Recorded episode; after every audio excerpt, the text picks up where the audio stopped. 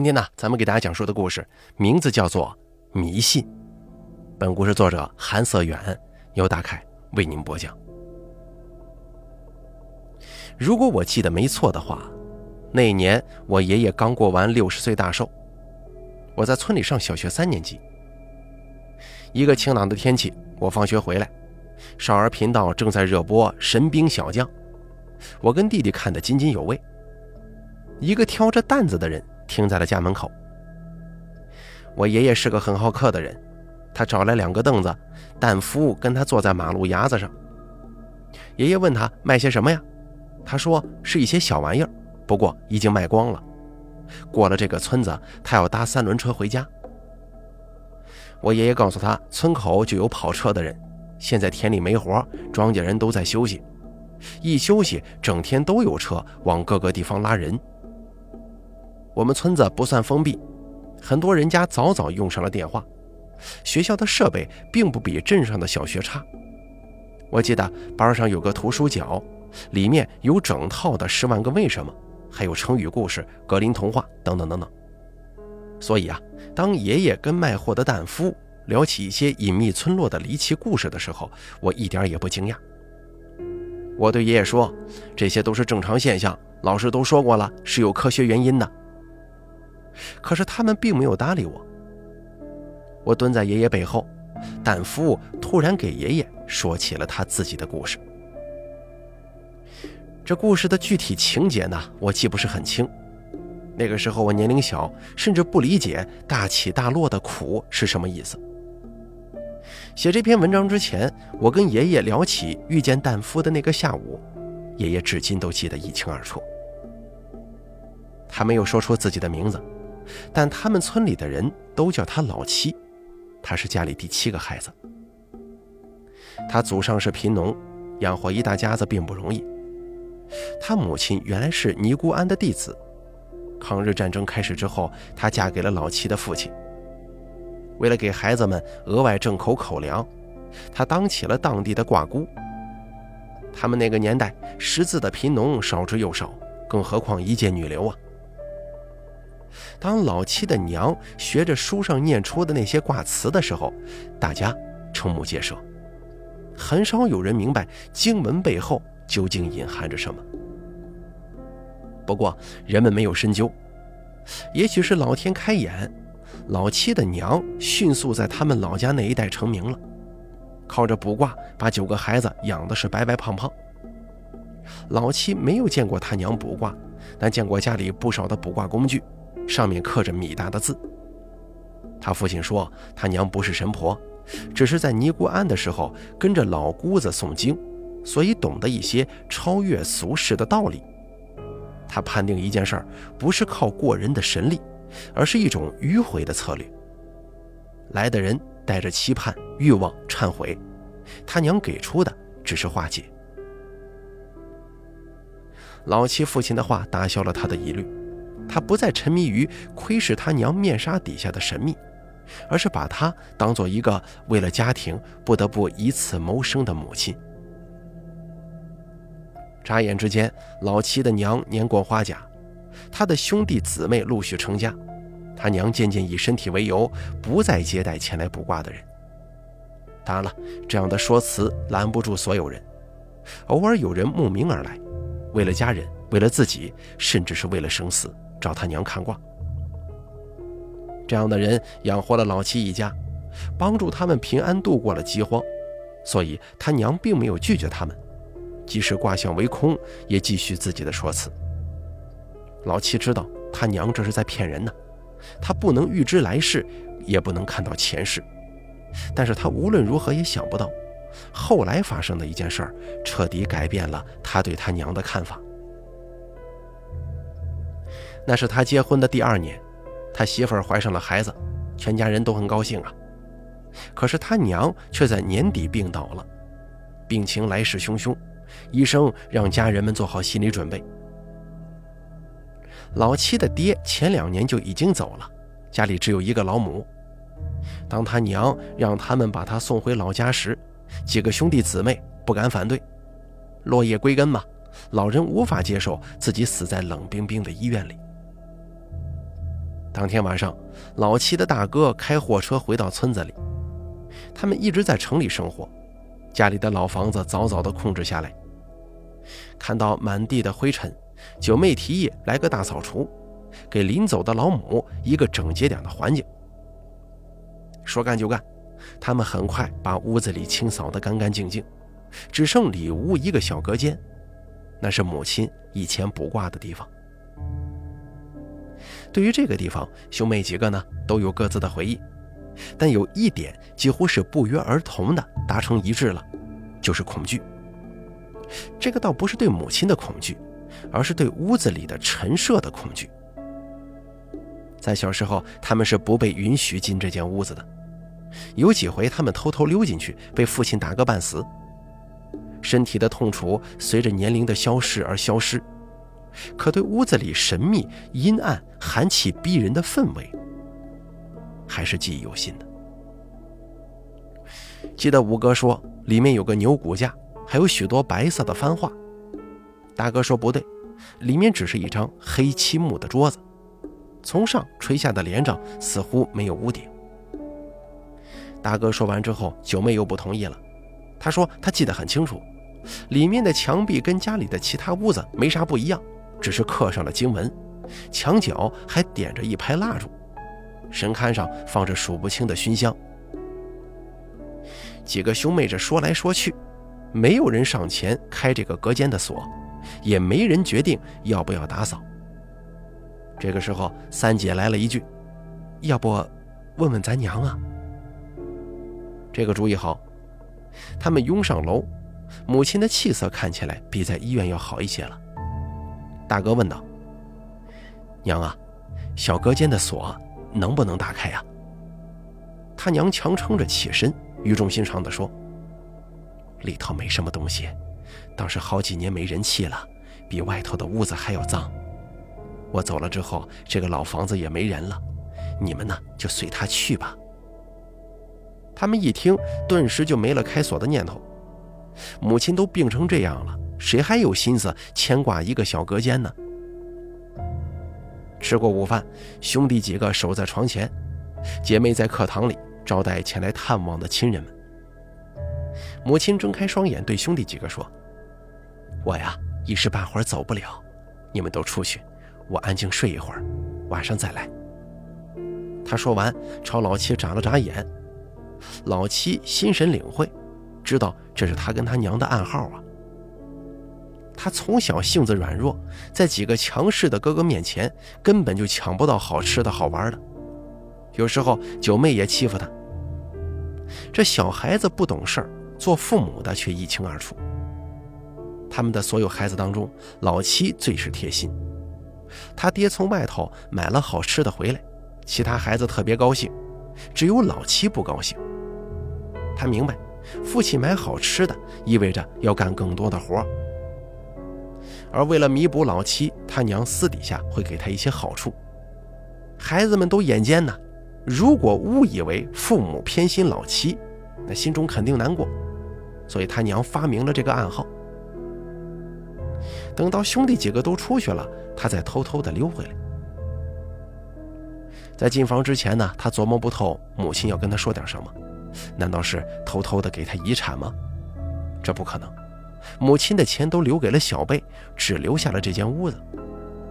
一直以来，母亲私下给他的东西，无非就是一些玩具、吃的东西，其余他对待孩子都是一碗水端平。这间老屋不用交代，肯定是兄妹几个人平分。他疑惑地走到母亲的床前，他还从未如此清晰地端详过母亲。瘦小的身材，脸上的皱纹又多又长。因为生病，眼窝深陷下去，嘴唇泛着白光，好像是一具尸体。他想起母亲抱着他微笑的样子，不由得湿润了眼眶。这个奔波一辈子的母亲，他还没孝敬几年呢，这就要走了。母亲睁开眼，看见老七正在抹眼泪，也是一阵痛楚。幺儿啊！他赶忙凑上前询问母亲有什么后事交代。母亲缓缓开口，说的内容让他大惊失色。母亲告诉他，再过几年开发商会开发这片地，他们的屋子能卖上一大笔钱。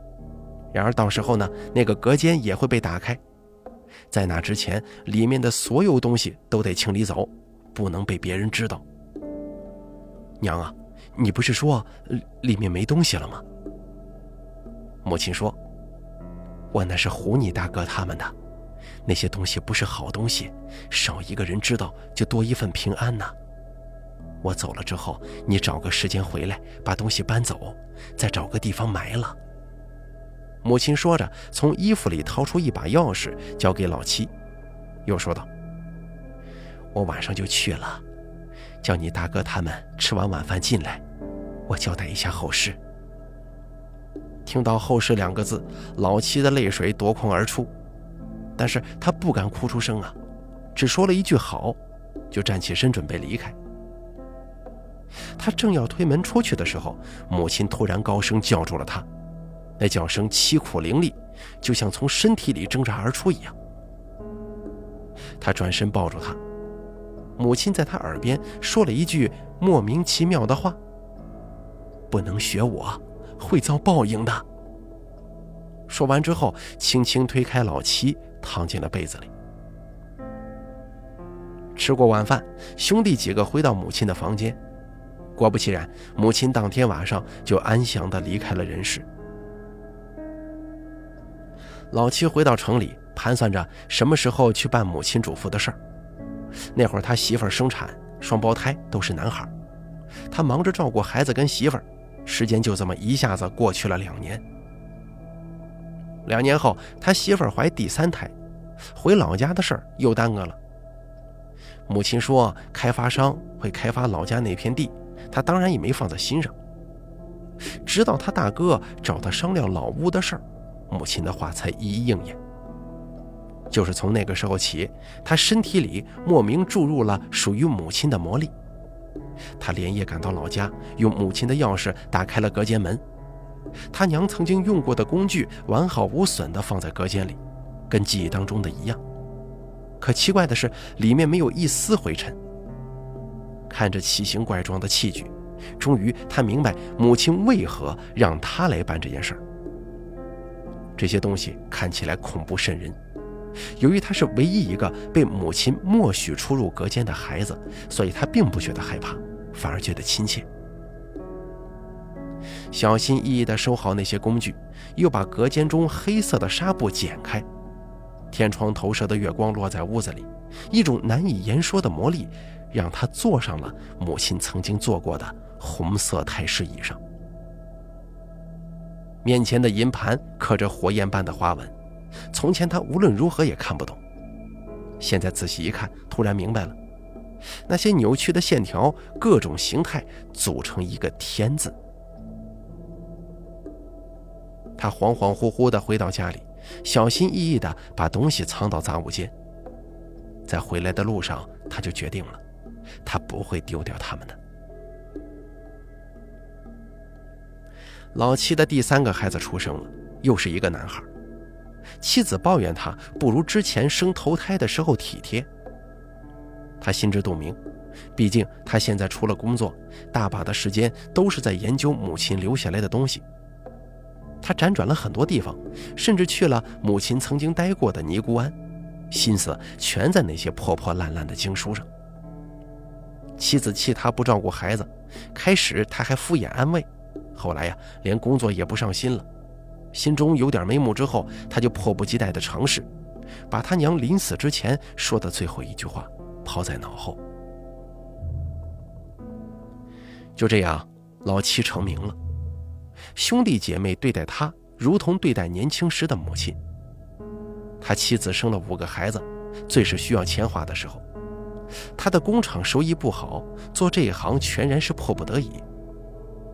老七终于理解了母亲，不过源源不断的金钱和灵感让他整个人漂浮起来了。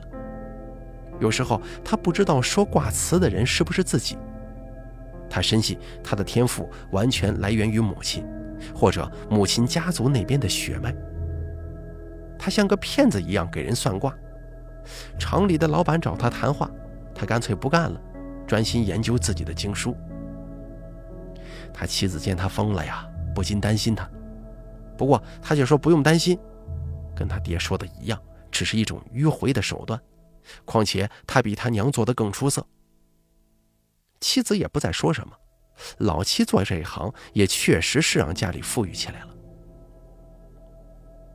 老七时常有掌控一切的错觉，他坚信他娘也一定有这样的时刻。他渐渐的开始不满足于卜算姻缘际会，他想破脑袋的不算风雷涝旱。他不认为自己是个风水先生，他不懂风水。他觉得自己就像个偷听者，偷偷知晓着世间的一切规律和变化。他自诩为上天的儿子。有一天，天上下起了冰雹，老七正在会见一个不远千里找到他的人。他拿起发黑的铜豆，扔在银色盘里。这个时候，一声天雷，把旁边碗中的水震了一下。他手中的石贝。突然碎成了两半，心中一惊，豆子从盘中跳出，落在羊皮卷的字符上。好卦呀！但这卦象是别人的，石贝却是他自己的。他预感家里会出大事他等不了天亮，从租房往家里赶，还是慢了一步。他的大儿子从楼梯上摔下来，磕在了台阶的尖上，当场毙命。血红色的纱布出现在老七的梦里，他歇了一段时间，安稳些了，才继续卜卦。没过多久，他妻子刚刚从失去大儿子的悲痛当中走出来，第三个儿子又出事了。他想了许多办法，求教了许多人，有些人告诉他，当先知是要付出代价的，他才猛地想起了母亲的交代。但是他已经无法阻止这一切了。儿子一个接着一个出事，他的卦象越算越准，孩子们死的也是越来越惨烈。小儿子死的时候，他妻子疯了，他一下苍老了十岁，一夜白头。他带着妻子回到村里养病，把从前那些家伙事儿通通扔了，只有那个银盘没舍得扔。有一次，他躺在床上，忍不住掏出来把玩，才发现盘沿另有一圈花纹。特别淡，接着盘中的“天”字变成了一个灾难的“灾”字。他心如死灰呀，可惜他悔悟来得太晚了。后来他成了卖货的担夫，只能空去回忆过往的事情了。他说完话，爷爷把他的水满上。这个时候天快黑了，夕阳把整个村子照得很暖。我不得不承认，他是一个非常会讲故事的人。而且呢，他保持着演讲者的风范，几乎是全程的。除了他说到他小儿子那一段哽咽了一下之外，他都没有任何表情变化。三轮车拉客的声音响了起来，他说他要走了，妻子还在等他。爷爷从家里给他拿了几个水果，说带给他妻子。他笑着说：“这位老人家，我跟你有缘分，我可以告诉你，你会长寿。”但是我可不能具体告诉你数字啊！爷爷也笑了，他说的好话让人听着很舒服，尤其是一个刚刚过寿的老人。他见爷爷不信，并不气恼，指着我说：“你这一辈子呀，只会有他这一个孙女，但他的名字不好，多个林字，要是去了，估计就一定富贵了，不会吃大起大落的苦啊。”爷爷没说话，我抢着回答：“我名字里没有林字。”他说：“我死了五个儿子，我不会骗你。”爷爷的表情变得很严肃。旦夫走了，第二个月，在唐山的叔叔打电话回家报喜，婶婶怀上孩子了。第二年，我最小的堂弟出生，他是爷爷的最后一个孙子，而我的名字从王梦欣。变成了王鑫。很久之后，我在书上看到“少年丧父，中年丧夫，老年丧子”这几个字，我一下想起那个胆夫所说的大起大落的苦，因此啊，我才想到把这个故事记录下来。他也许是旦夫从别处听来的故事，也许一切都那么凑巧，又或者只是一个偶然的猜测。无论如何，我爷爷现在九十六岁，身体没什么大毛病，也没什么遗憾，只等着长眠的那一天了。好了，咱们本期故事就说到这儿了，感谢您的收听。本故事作者韩色远，由大凯为您播讲。